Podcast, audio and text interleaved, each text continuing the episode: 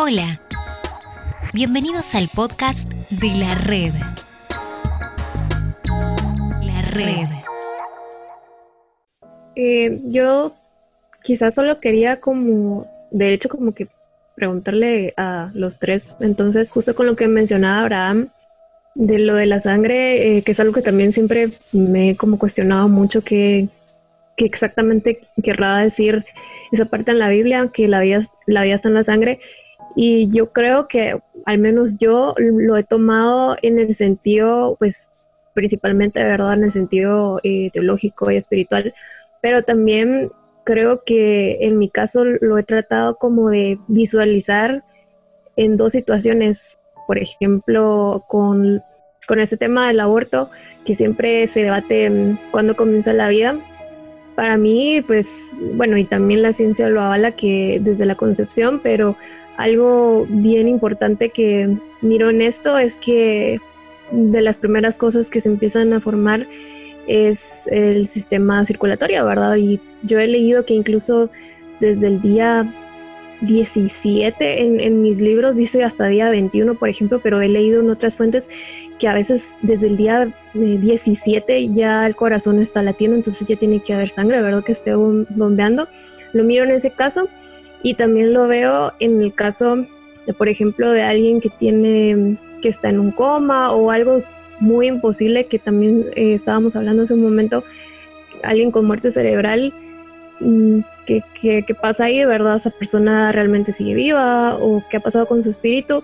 Y pues yo siempre tomaba ese versículo eh, para esos dos casos, ¿verdad? De que hay sangre, hay vida. Y entendiendo de que, ajá, como decía el doctor, no siempre que haya sangre no quiere decir que haya porque hay un millón de enfermedades que pues nos matan y no perdimos sangre, ¿verdad? Pero con esos dos temas, pues yo como que había relacionado ese versículo, no sé qué pensarán los tres. Voy a hablar antes para meter en problemas al doctor.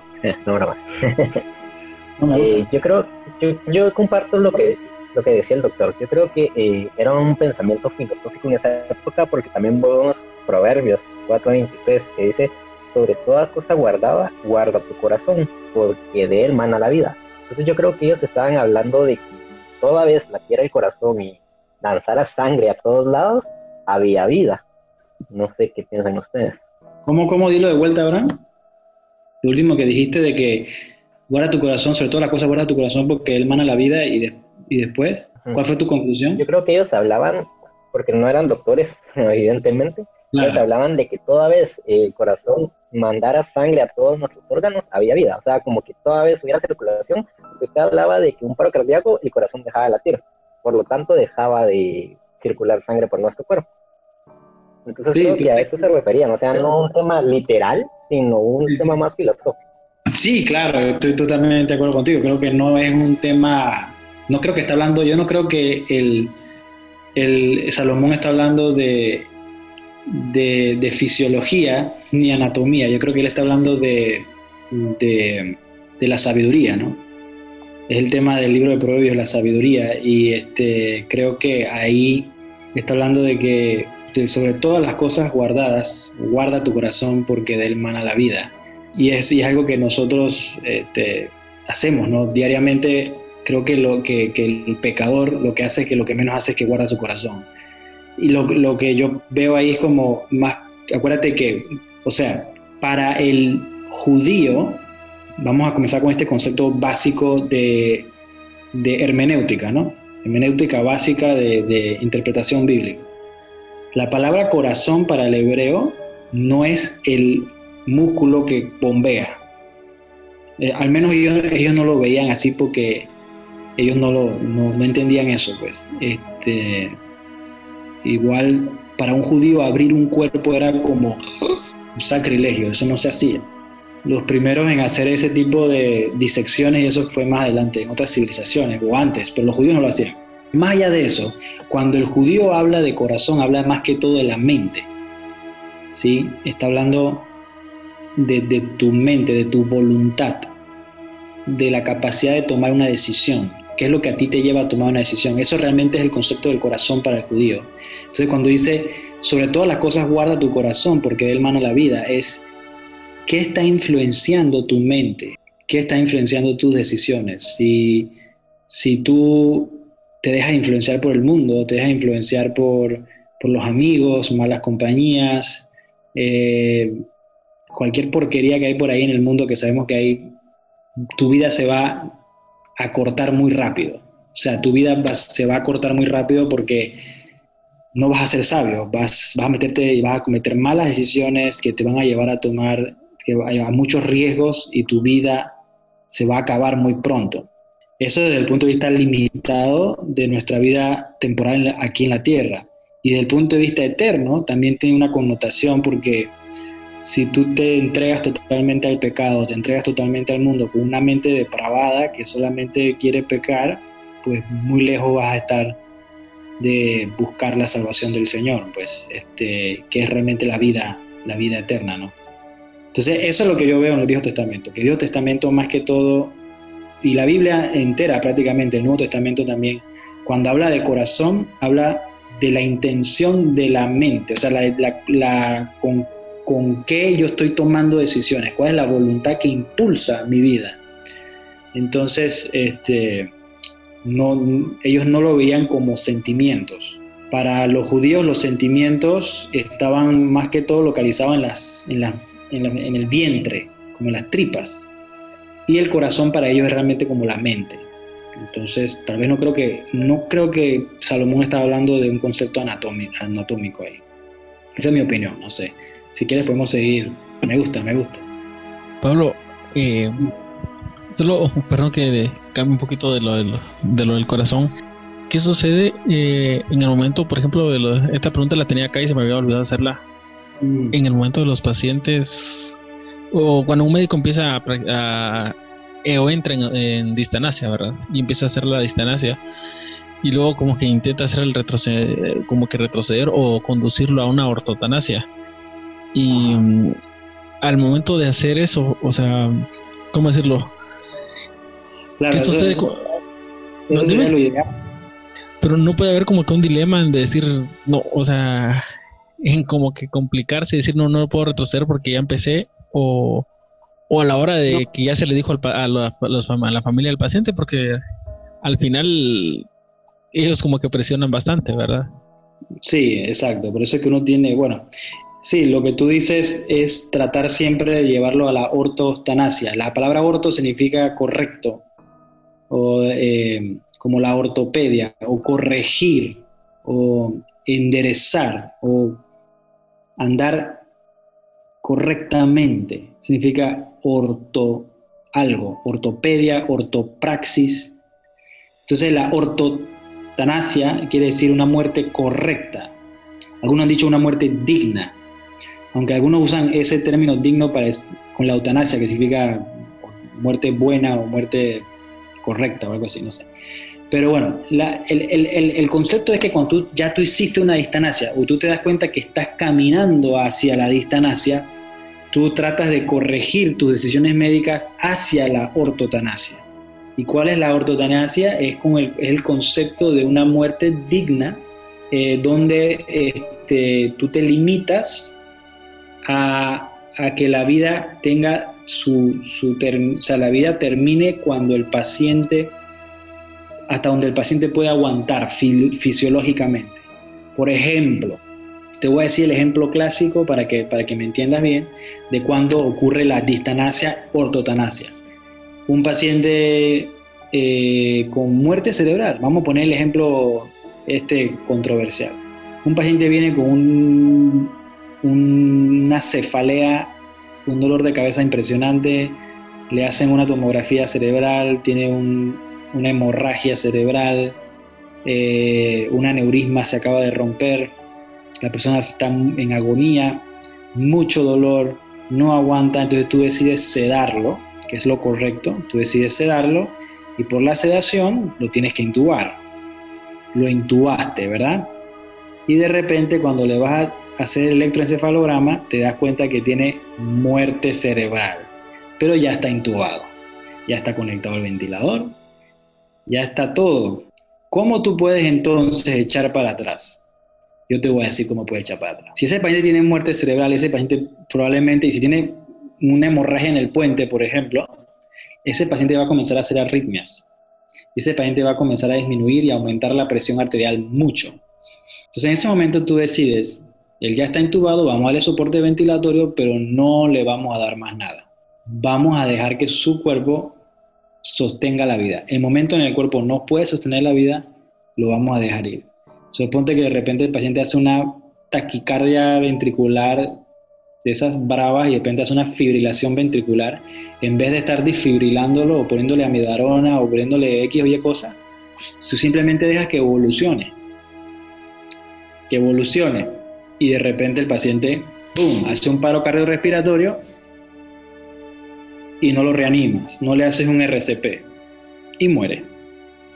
O sea, la distancia afuera, que el paciente hace la arritmia y yo le comienzo a meter amidarona y le comienzo a meter este, le hago una cardioversión y le comienzo a dar eh, medicamentos y de repente me doy cuenta que tiene una acidosis metabólica y le meto bicarbonato y de repente me doy cuenta que tiene una hipercalemia y le pongo este, insulina y, este, me doy cuenta que le meto y le meto y le meto para que todo esté perfecto y de repente tiene muerte cerebral. ¿Qué estoy haciendo?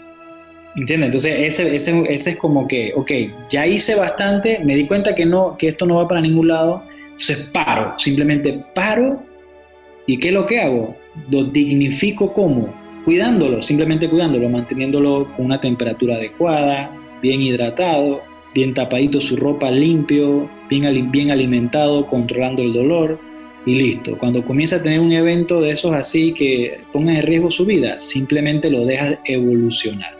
Creo que ahí respondiste mi siguiente pregunta, que era hasta qué punto en el retroceder hacia la ortotanasia no se caía en una mistanasia, que es como el entendido que es como el abandono terapéutico, ¿verdad? Y dejarlo, o como cuando los eh, familiares o el médico abandonan al paciente. Pero creo que en, la dignidad está la respuesta entre... No, claro, es que, es que, es que, es que si tú, tú das medicamentos para que, él, para que o sea, el tipo hace una fibrilación ventricular, que es una probable causa de muerte, y tú se la arreglas, entonces estás haciendo ditanasia. Ahora, si él hace, si el paciente está, pues, yo te voy a dar un ejemplo, que pasa mucho. El paciente está, intubado, está en un ventilador y está desacoplado. ¿Qué quiere decir eso? Que el paciente está, está peleando con el ventilador. Está que, ah, ah, ah, y el paciente está como tosiendo, regurgitando. ¿Por qué? Porque, porque el ventilador no está bien, no está bien calibrado.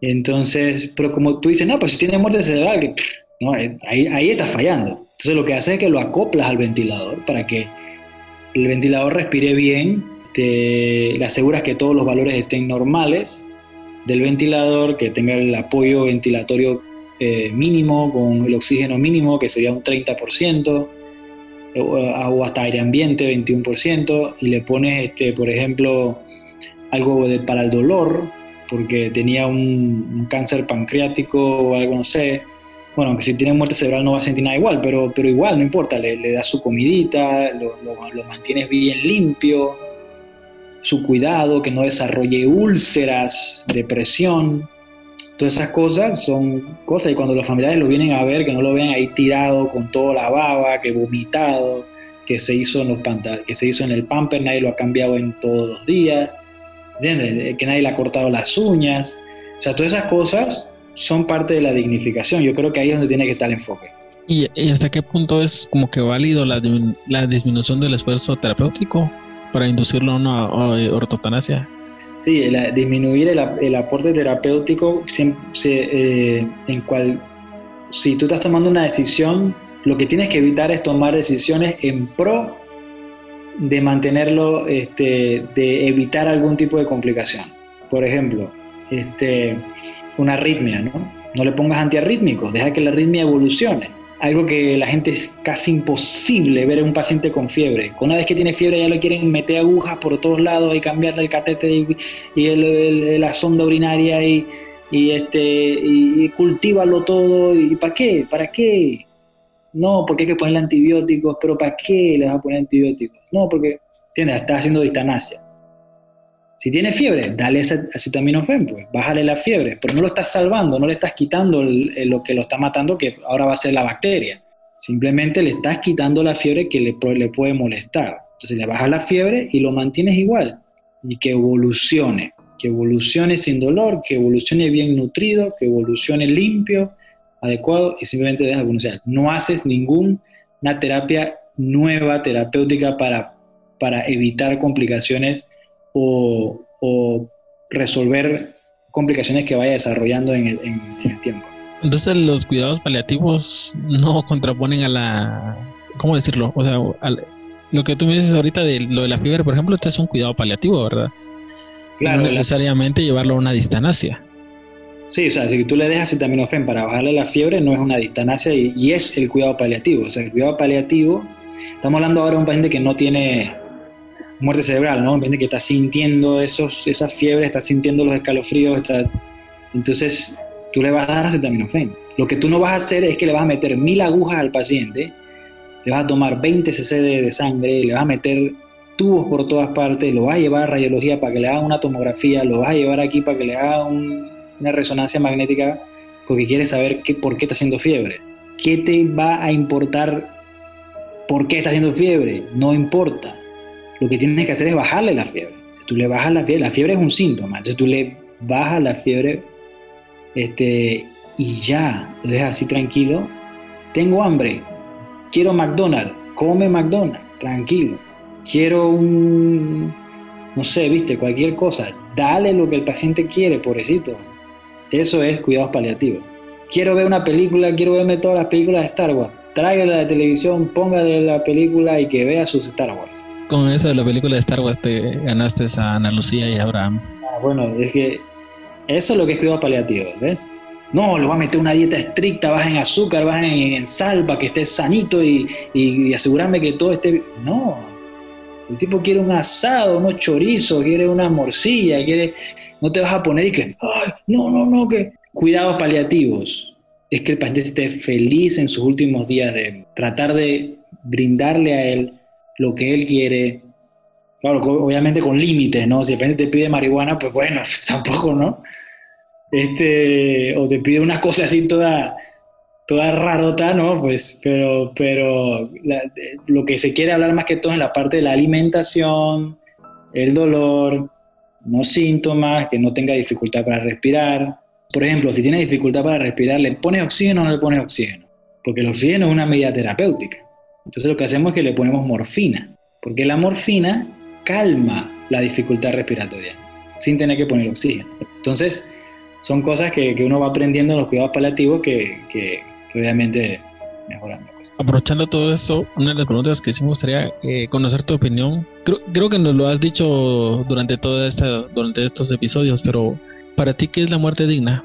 Mm, una buena pregunta, difícil poder definirlo, ¿no?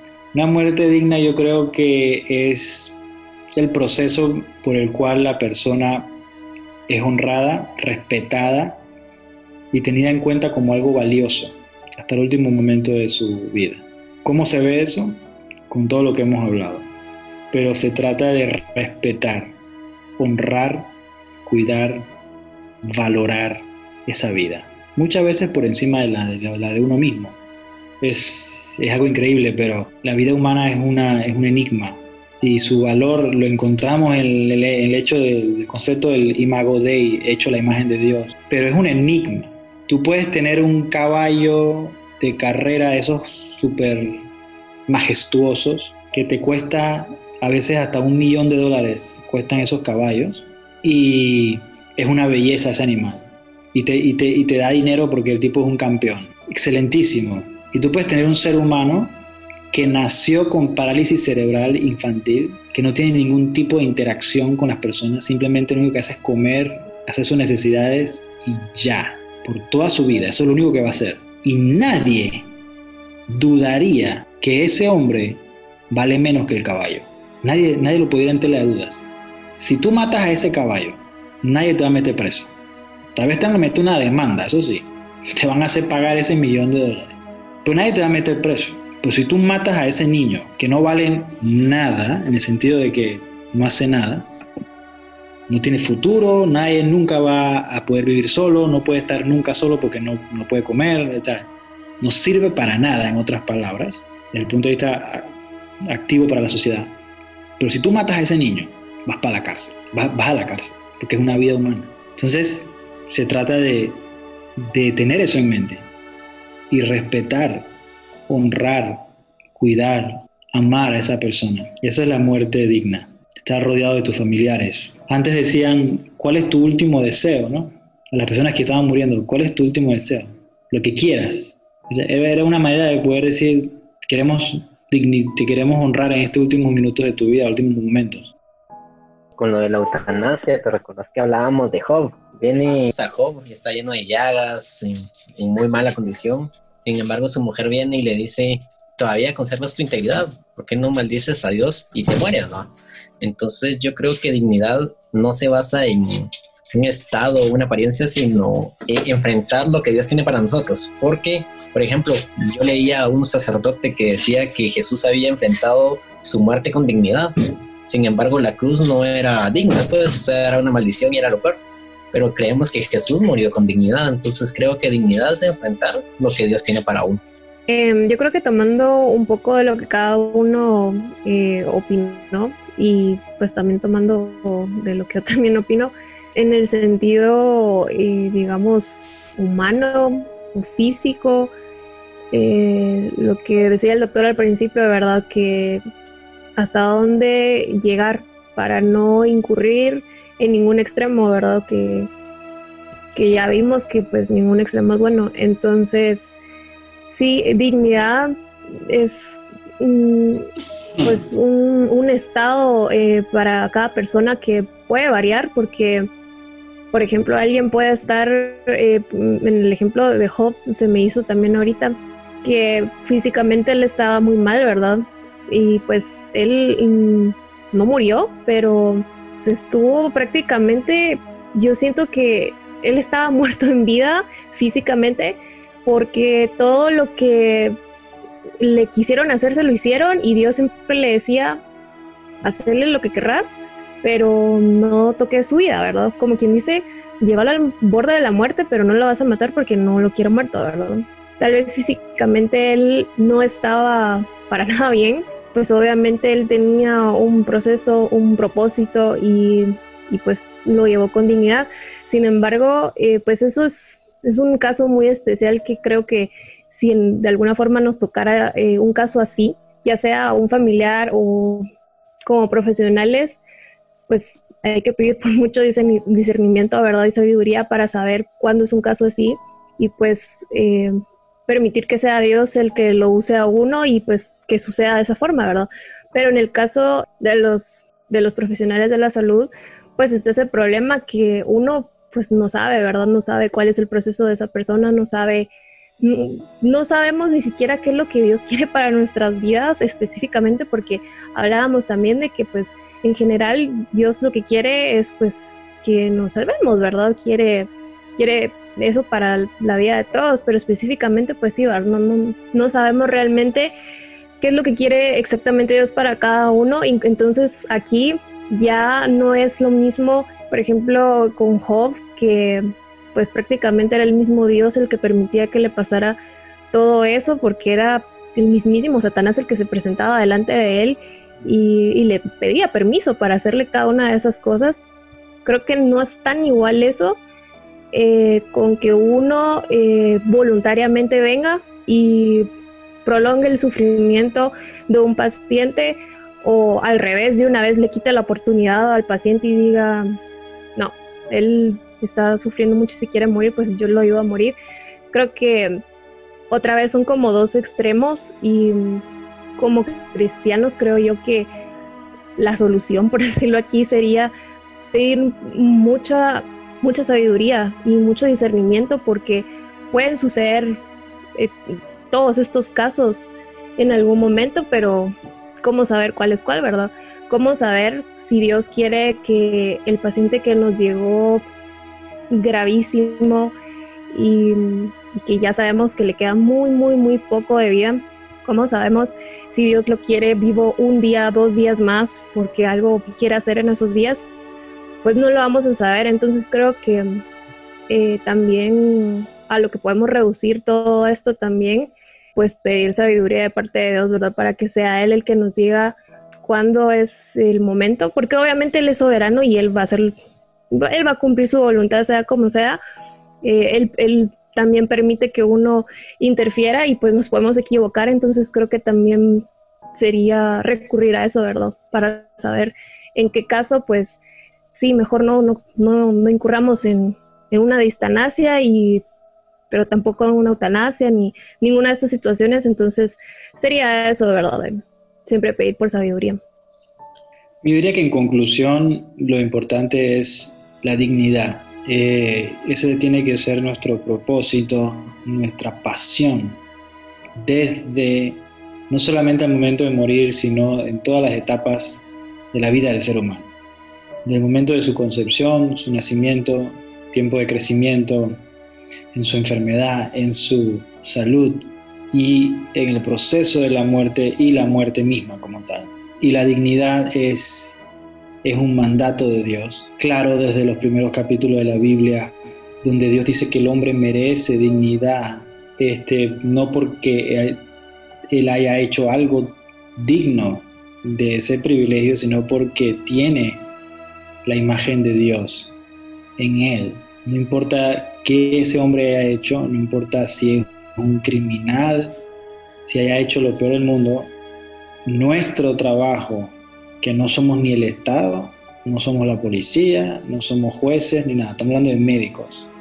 Nuestra responsabilidad, nuestro deber es dignificar al hombre en todas sus etapas de la vida. Eso nos va, por consiguiente, rechazar el concepto de la eutanasia en, maneras muy claras cuando, cuando entendemos la segunda parte de que Dios tiene propósito en todas las cosas que haga. Justamente la doctora Ana habló sobre el libro de Job, igual Abraham, este, de, de, que Dios tiene propósito en el sufrimiento del hombre. Dios no es un sádico que simplemente hace sufrir a sus, a sus, a sus hijos y a, la gente porque sí. Si su propio hijo sufrió todo lo que sufrió con un gran propósito, ¿cuánto más no será con nosotros? Que es lo que dice Romanos capítulo 8, ¿no? Aquel que no escatimonia a su propio hijo no nos dará también todas las cosas. Y hay propósito en todo lo que Dios hace y hay propósito en cada una de las situaciones de nuestra vida entendemos, no lo vamos a entender, no entendemos los propósitos de Dios, los sufrimientos, muchas veces no lo vamos a entender, pero tenemos que seguir confiando de que Dios es bueno y Dios tiene propósito en el sufrimiento. Nos toca a nosotros ser responsables en el momento de dignificar a los que están muriendo. Y solamente quiero concluir, eh, Jairo, si me permite, con otro concepto que creo que dejamos a, a, un lado. Y creo que sería bueno dejarlo como una conclusión. Es que qué pasa cuando nosotros somos los que estamos en ese, en ese momento y no nos están tratando dignamente. Póngase, Dios no lo quiera, a la doctora Ana, Abraham a Jairo le pasa algo y, ustedes están en un momento de sufrimiento muy fuerte, en un hospital puede ser, y usted siente, aquí en Panamá eso ocurre mucho, yo no sé en Guatemala, pero en Panamá ocurre mucho y, y sientes que no te están cuidando bien, sientes que no te están tratando dignamente. ¿Qué haces siendo cristiano? ¿Qué haces? comienzas a reclamar tus derechos como hecho a la imagen de Dios. Le muestras a todo el mundo capítulo, capítulo 6 de Génesis que o comienzas a hablar sobre el sermón del monte. Yo creo que yo concluiría de que si un día yo estoy en la situación de ser un enfermo, tirado en la esquina de un hospital, muriendo solo y abandonado, nadie me está dignificando, nadie me está respetando, nadie me está honrando mi vida, simplemente me han abandonado. Yo espero, porque sé que va a ser bien difícil, pero confiaría en que esa es la voluntad de Dios en mi vida en ese momento y Dios tiene un plan. Si yo estoy sufriendo, es por algo y entregarme al Señor. No, no buscar, comenzar a gritar que, que nadie me quiere, que, sino que, Señor, tú tienes el control. No quiero que esto esté pasando, así como dijo Abraham, pasa de mí esta copa, pero si esto es lo que tú quieres para mí, está bien. Solamente te termino leyendo Hebreos capítulo 12, versículo 2. Dice, puestos los ojos en Jesús, el autor y el consumador de la fe, quien por el gozo puesto delante de él, soportó la cruz, menospreciando la vergüenza, y se sentó a la diestra del trono de Dios. Considera, pues, aquel que soportó tal hostilidad de los pecadores contra él mismo, para que no te canses ni se desmaye tu corazón. Porque todavía en tu lucha contra el pecado no habéis resistido hasta el punto de derramar tu sangre. Y bueno, ahí viene todo lo otro demás, pero lo que quiero decir al final es que a veces Dios nos llama al sufrimiento, a veces Dios nos llama a la humillación. Y como cristianos sabemos que nuestra historia es que los cristianos han pasado por humillaciones muy grandes, pero han puesto su confianza en el Señor y Dios los ha exaltado de una manera u otra, así como hizo con Cristo. Dice que lo exaltó y lo puso sobre todo nombre y dio sobre él a un nombre que es sobre todo nombre que es el Señor, para que toda boca confiese, toda rodilla eh, se doble, que toda rodilla se doble y que toda boca confiese que Jesucristo es el Señor, para la gloria de Dios Padre. O sea, Dios exalta a sus hijos en su momento. No exijamos. Esto es importante el mensaje, porque hablamos de, de nosotros hacia los demás. Tenemos que dignificar, tenemos que dignificar, y está bien. Pero ¿qué pasa cuando nosotros estamos en el otro lugar? ¿Qué pasa cuando nosotros somos los enfermos? ¿Qué pasa cuando nosotros, los cristianos, no estamos siendo dignificados, no nos están respetando? Están haciendo distancia a nosotros. ¿Qué hacemos? Confiar en el Señor. Si estamos sufriendo, confiemos. Dios tiene un propósito. Está bien. Dios no nos ha abandonado. Y sigamos el ejemplo de Cristo. Y en su momento, Dios nos va a exaltar. En esta vida o en la próxima. Gracias, Jairo. Gracias, Ana. Gracias, Abraham. Fue un placer. Amén. Gracias, eh, Pablo, por haber aceptado nuestra invitación para compartirnos de esto, ¿verdad? Y lo que el Señor te ha dado y las experiencias vividas, ¿verdad? Que creo que nos pueden edificar y servir a muchos eh, estudiantes de medicina que se pueden en algún momento encontrar con esos dilemas, ¿verdad? Y gracias Ana Lucía por acompañarnos y, y Abraham también, ¿verdad? Sí, muchas gracias. Jairo decía para estudiantes de medicina, pero como usted dijo, a veces no solo nos toca verlo, sino sentirlo. Entonces, creo que va a ser de gran ayuda para muchos que por el momento con esta pandemia estamos, han vivido a familiares sufriendo, pero también que en algún momento nos puede pasar a nosotros. Y como usted dijo, en la Biblia el salmista dice, bueno me es haber sido humillado para entender tus decretos. Entonces, estoy de acuerdo con lo que dijo. Y muchas gracias, de verdad aprendí bastante. Muy bueno. Muy bueno ese texto, sí. Gracias, Abraham. Primero Dios, nos, nos vemos pronto. Ok, bueno, un abrazo a todos y Dios les bendiga. La verdad que fue un honor poder pasar este tiempo con ustedes. Si quieres recibir a Jesucristo como tu Señor y Salvador, te invitamos a hacer la siguiente oración juntos. Señor Jesús, sé que soy un pecador. Ahora mismo me arrepiento de mis pecados y abro la puerta de mi corazón para que tú, Jesucristo, entres en él y en mi vida. Yo confieso con mi boca y con mi corazón que creo que viniste al mundo y moriste por mí en la cruz, y deseo tenerte como Señor y Salvador personal. Te pido que escribas mi nombre en el libro de la vida y me enseñes la palabra de Dios y hagas de mí una nueva criatura conforme a tu voluntad. Gracias por salvarme. Amén.